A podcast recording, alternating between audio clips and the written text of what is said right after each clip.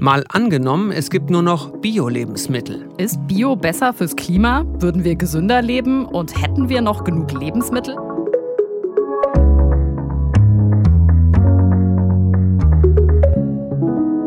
Mein Name ist Justus Kliss. Und ich bin Birte Sönnigsen. Und wir beide arbeiten im Team des ARD Hauptstadtstudios in Berlin. Jede Woche spielen wir ja hier im Podcast ein Zukunftsszenario durch. Diesmal geht's auf den Acker. Auf den Bio-Acker. Wenn es in Deutschland nur noch ökologische Landwirtschaft geben würde, dann könnte die Tagesschau in Zukunft so klingen. Im Landkreis Fechter hat heute der letzte Bauernhof in Deutschland auf Bioproduktion umgestellt. Bei einem Festakt war auch Bundeslandwirtschaftsminister Habeck dabei. Er bezeichnete den Umstieg auf 100 Prozent Ökolandwirtschaft als großen Schritt.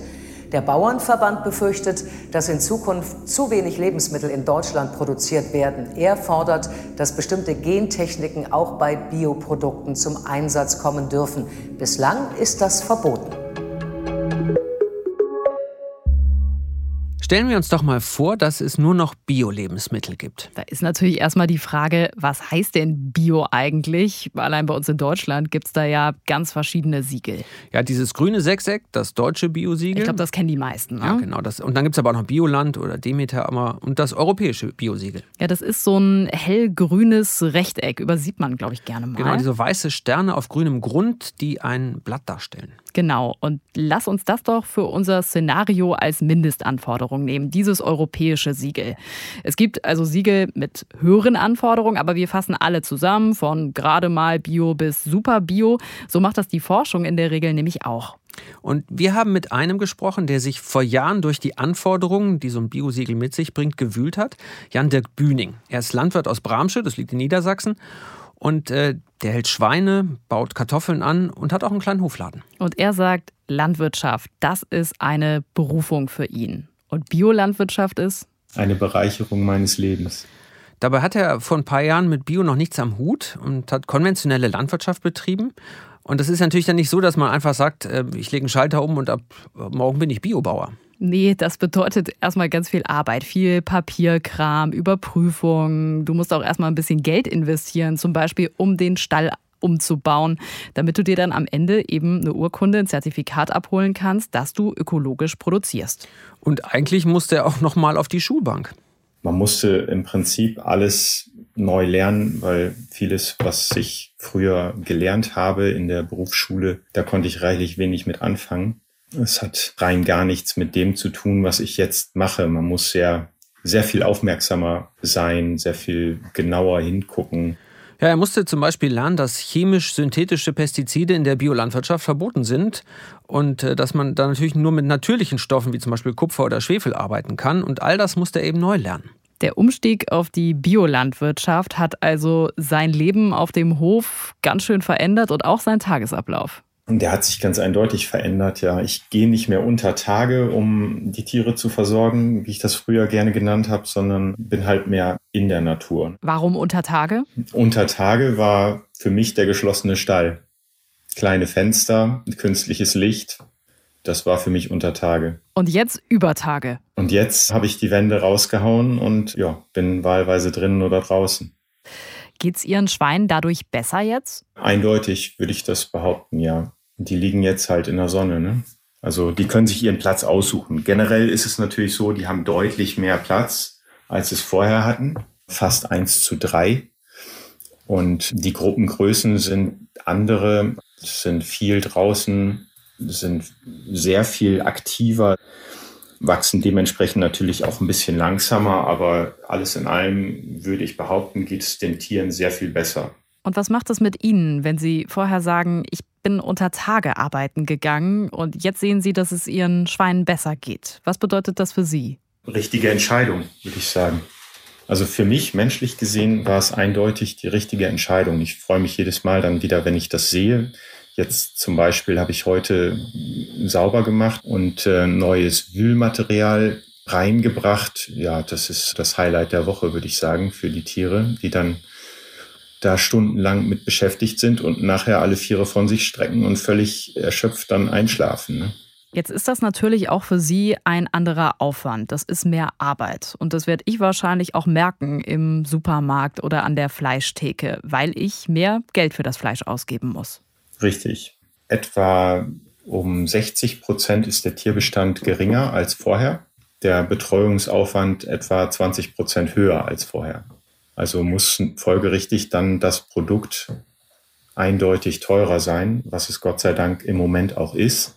Es unterliegt halt nicht diesen, diesen Marktschwankungen, wie das äh, beim konventionellen ist, sondern ich habe da Gott sei Dank relativ feste Abnahmekonditionen und halt auch unter anderem feste regionale Abnehmer also noch ist Bauer Bühning ja einer von wenigen Bio-Schweinebauern. Der besetzt damit eine kleine Nische, hat für sich ganz gute Konditionen rausgehandelt mit dem örtlichen Fleisch. Allerdings hat er auch ein paar Anlaufschwierigkeiten gehabt. Na klar, das bleibt natürlich nicht aus. Wenn du was Neues machst, dann ist auch da die Gefahr, dass du Fehler begehst. Aber er ist ja zufrieden mit dem, was er da finanziell ausgehandelt hat. Aber ein reicher Bio-Schweinebauer ist er dadurch nicht, sagt er. Ja, er sagt für den Blick aufs Konto am Ende des Monats, dafür macht er es nicht.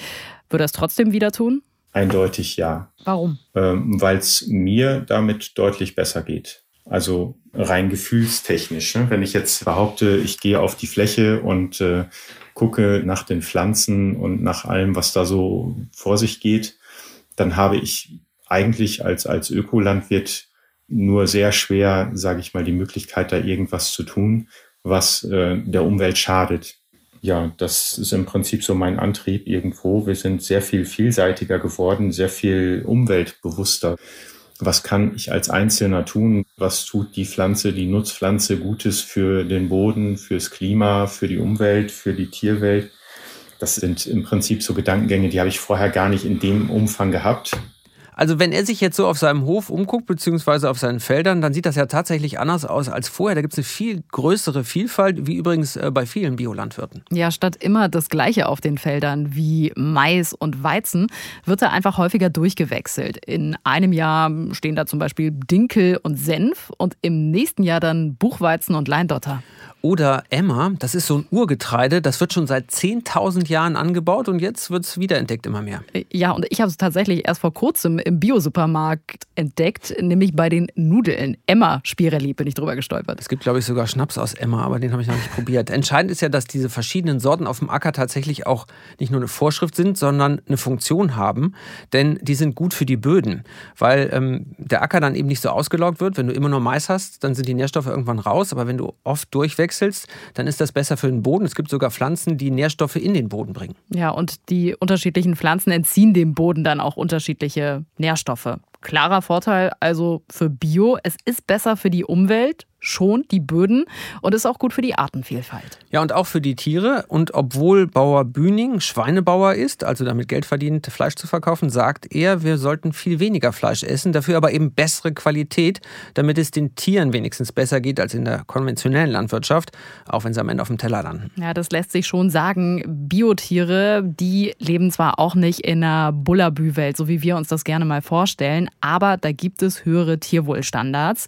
Wie viel besser es am Ende den Tieren wirklich geht, das ist noch nicht ganz klar. Da gibt es noch nicht genug Studien. Eine große Frage auch, ist Bio besser fürs Klima? Bei der Frage, da habe ich eine Sache gelernt, die ich jetzt nicht mehr vergesse.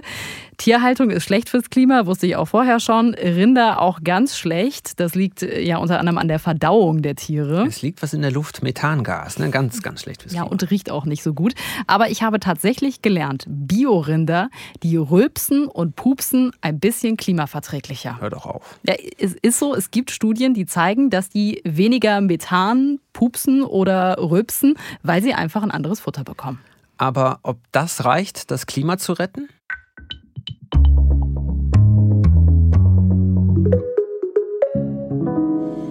Also egal ob im Discounter oder auf dem Markt, wenn ich Bioprodukte kaufe, dann sind die immer teurer als konventionelle Lebensmittel. Ja, und in unserem Szenario gibt es ja nur noch Bioprodukte. Dann gucken wir uns doch mal an, was würde das für uns alle bedeuten, für uns Verbraucher.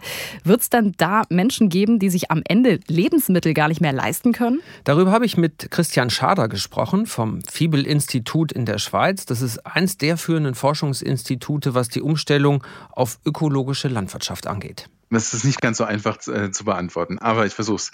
Wenn man nichts ändert im System, außer dass man sagt, man ernährt sich jetzt statt konventionell Bio, dann würden die Preise steigen, so irgendwas zwischen, ich vermute, zwischen 20 und 30 Prozent. Könnte auch ein bisschen mehr oder ein bisschen weniger sein. Und dann gäbe es sicher Familien oder Haushalte, die dann in ökonomische Schwierigkeiten geraten. Deswegen ist es Aufgabe der Politik, diese sozialen Probleme sozusagen abzufedern, damit nicht äh, die Leidtragenden eben Haushalte sind, die wenig Geld haben. Würde ein teureres Lebensmittel, weil es biologisch hergestellt worden ist, gleichzeitig dazu führen, dass wir Lebensmittel mehr wertschätzen, weil wir einfach mehr dafür bezahlen müssen? Laut der ökonomischen Theorie wäre das sehr, sehr plausibel. Also alles das, was etwas mehr wert ist, das heißt, wo man Kosten hatte, da versucht man natürlich Verluste zu vermeiden. Es gibt wenig empirische Daten dazu, ob Konsumenten und Konsumentinnen also weniger Bioprodukte tatsächlich dann im Haushalt auch wegschmeißen oder verderben lassen. Allerdings äh, muss man auch dazu sagen, dass man aufpassen muss, dass man nicht die Verantwortung auf einzelne Individuen abwälzt, sondern dass man hier ganz klar einerseits den Lebensmitteleinzelhandel ins Visier nimmt. Die können sehr, sehr viel steuern über das, was sie anbieten. Aber viel wichtiger ist noch eigentlich die Politik. Hier müssen wir einfach schauen, die Politik soll die Rahmenbedingungen für eine nachhaltige Wirtschaft legen. Und im Moment werden Firmen, die sich ökologisch verhalten, eher benachteiligt, als äh, dass sie Vorteile genießen würden.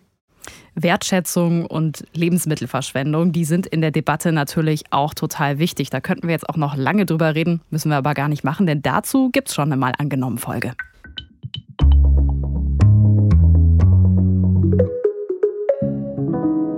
Ist Bio besser fürs Klima? Darüber haben wir mit Werner Eckert gesprochen. Er ist Wissenschaftsjournalist und befasst sich schon seit vielen, vielen Jahren mit den Themen Klimawandel und Landwirtschaft. Auch in seinem Podcast Klimazentrale, den findet ihr zum Beispiel in der ARD Audiothek. Ich habe mich bislang noch nicht getraut, diese Folge über Wein zu hören, weil der Titel schon lautet Wein, das schlimmste Getränk für Umwelt und Klima? Fragezeichen. Ehrlich gesagt, ich will es gar nicht hören. Das Ergebnis können wir uns wahrscheinlich Folgen. nur schön trinken. Oh ja, also schnell vom Weinberg zurück auf den Bioacker und in den Biostall.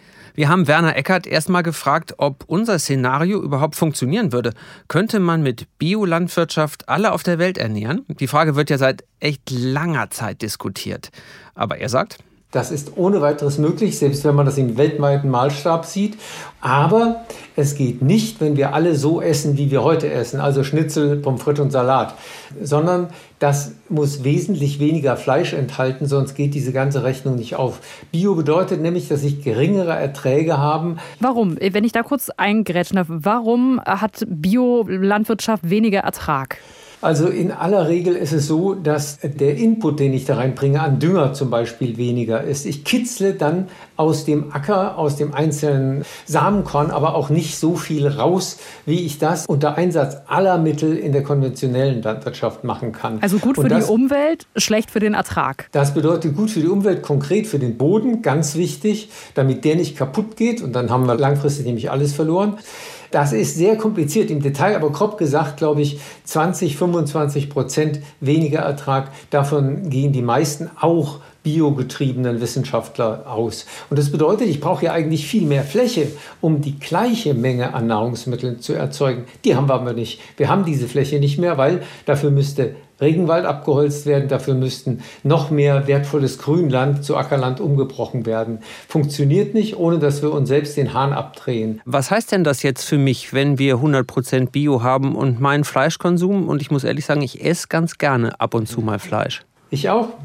Äh, ab und zu ist auch kein Problem. Die Deutsche Gesellschaft für Ernährung sagt auch, gesund ist zweimal in der Woche eine Portion Fleisch. Da liegen wir wahrscheinlich dann beide drüber, aber das ja. wäre schon mit Rücksicht auf uns selbst eigentlich eine vernünftige Entscheidung. Mit Rücksicht auf das Ökosystem wäre es eine zwingende Entscheidung, maximal zweimal die Woche Fleisch. Es gibt eine kleine Hochrechnung eines Forschungsverbundes Öko, also das sind jetzt nicht irgendwelche bösen Konventionellen, die die Ökos madig machen wollen, sondern das haben Ökoverbände selbst errechnet, dass man in Deutschland, wenn man auch nur 30 Prozent Ökolandbau machen würde, in Deutschland, müsste man eine deutliche Ernährungswende haben. 100 Prozent Bio würde bedeuten, dass man 60 Prozent weniger Fleisch hätte. Also es gibt, also ich verstehe dich richtig, es gibt dann einfach nicht mehr Fleisch für alle, weil wir gar nicht so viel Fläche haben und auf der Fläche andere Sachen, nämlich Obst und Gemüse produzieren müssten. Und das hieße für mich also maximal einmal in der Woche Fleisch.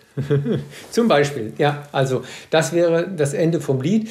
Bio bedeutet, dass wir weniger verschwenden und Fleisch ist Verschwendung. Warum? Weil ich in ein Tier vorne viel mehr Kalorien reinstopfen muss, als ich im Fleisch nachher wieder raushole. Das heißt, das Tier ist bei allem Wohlwollen eine Energievernichtungsmaschine.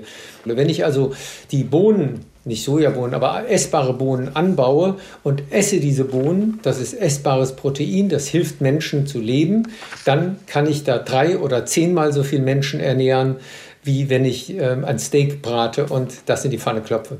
Es ist wahrscheinlich insgesamt alles nicht ganz so pauschal und einfach zu beantworten. Aber wenn wir es nochmal durchgehen, warum sollten wir 100% Bio-Landwirtschaft wollen? Zum einen, weil wir sagen, wir wollen das Klima schützen, wir wollen den Klimawandel stoppen. Können wir das schaffen mit 100% Bio-Landwirtschaft?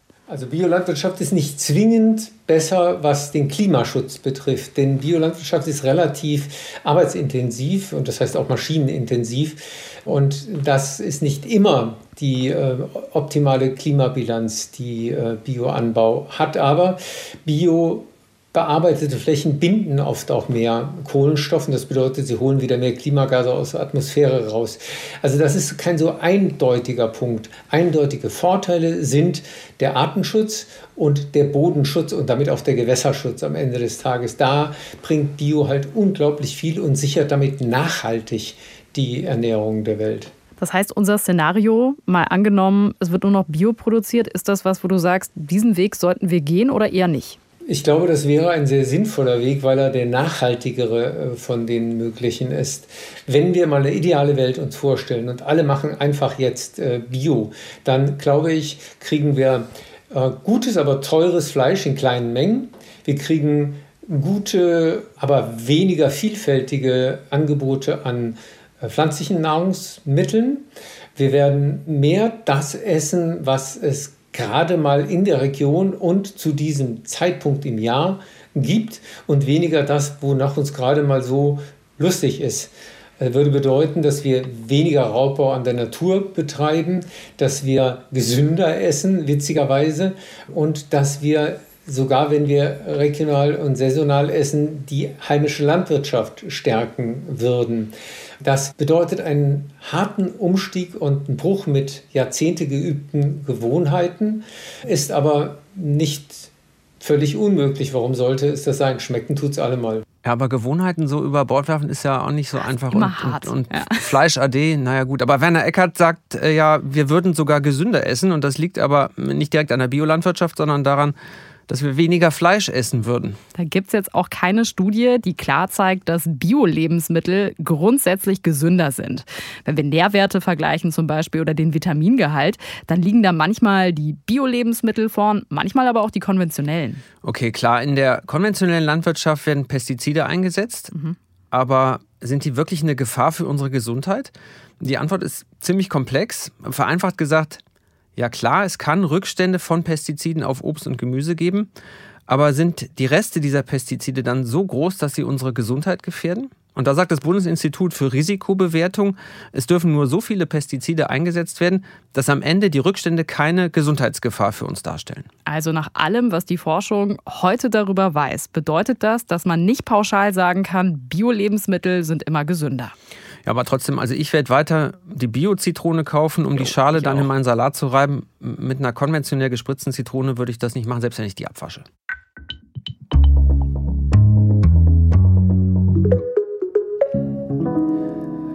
Auch in unserem Szenario müssen sich die Landwirte ja mit ihren Bioprodukten auf den Klimawandel einstellen. Bislang zeigt sich da, Biolandwirtschaft, die ist ein bisschen weniger anfällig, was die Folgen des Klimawandels angeht.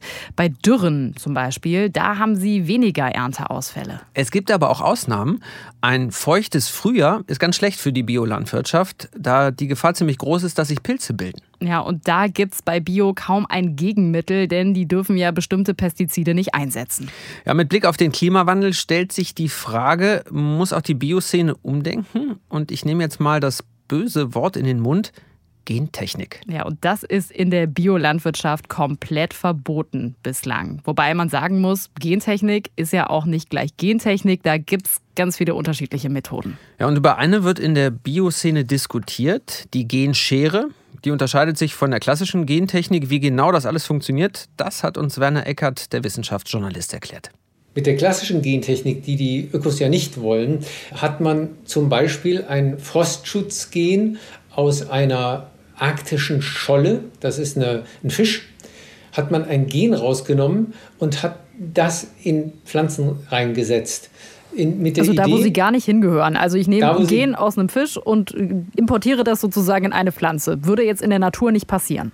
Das kann nicht passieren und deswegen hat sich die Biolandwirtschaft dagegen gewandt und hat gesagt, das machen wir nicht. Aber wenn ich jetzt hingehe und in einem Weizen ein Gen, von dem ich weiß, dass es die Pflanze genügsamer macht, also zum Beispiel weniger durstig, ja, wenn ich das nehme und verdopple das, und setze es in die Pflanze ein, die gleiche Pflanze. Dann habe ich etwas getan, was auch die Natur in diesem Gensatz hätte tun können durch eine zufällige Mutation. Es ist aber eben kein Zufall, sondern ich habe mit meiner Schere äh, das gezielt äh, geschnitten und reingeflanscht. Aber und damit wäre die Pflanze weniger durstig und käme mit weniger Wasser aus, weil unser Klima trockener wird beispielsweise. Das wäre eine Anpassung an den Klimawandel mit einer solchen Genschere. Und da gibt es eine Debatte drum, ob man das nicht machen sollte. Aber das heißt, alle müssen sich eigentlich umstellen. Also in unserem Szenario lerne ich, dass meine Gewohnheiten ich über Bord werfen muss, dass Landwirte anders denken müssen, Konsumenten anders. Also eigentlich müssen alle sich dem Thema anders nähern und ähm, unvoreingenommener auch sein, gerade was auch so Gentechnik-Sachen angeht. Ich glaube ja, dass alle umdenken müssen, ähm, weil auch mit einem sogenannten Business as usual, also man, wir machen einfach mal weiter wie bisher, ähm, kommt man zu keinem wirklich guten Schluss, selbst wenn man äh, alle Methoden konventioneller Landwirtschaft einsetzt, wird das ähm, nicht wirklich die Menschheit so ohne weiteres ernähren, wenn die immer mehr Fleisch essen wollen. Denn der Fleischkonsum wächst ja momentan weltweit. Und das läuft in eine Richtung, die auch mit konventionellem Landbau einfach kein gutes Ende finden kann. Also wir brauchen sowieso einen Wandel aller Beteiligten, wir bei den Ernährungsgewohnheiten und die Landwirtschaft im Anbau.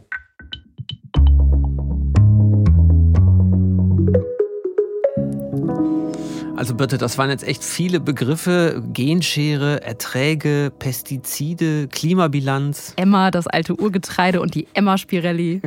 Pupsende Kühe, Methan. Ja, ganz schön viel. Lass uns das doch nochmal zusammenfassen. Mal angenommen, es gibt nur noch Bio-Lebensmittel.